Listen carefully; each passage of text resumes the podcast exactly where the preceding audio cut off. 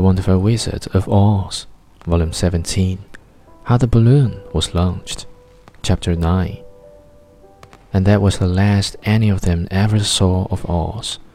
The Wonderful Wizard, though he may have reached Omaha safely, and be there now, for all we know.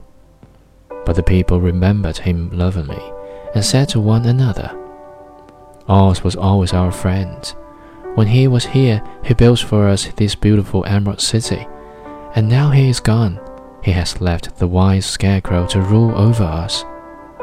Still, for many days they grieved over the loss of the wonderful wizard, and would not be comforted.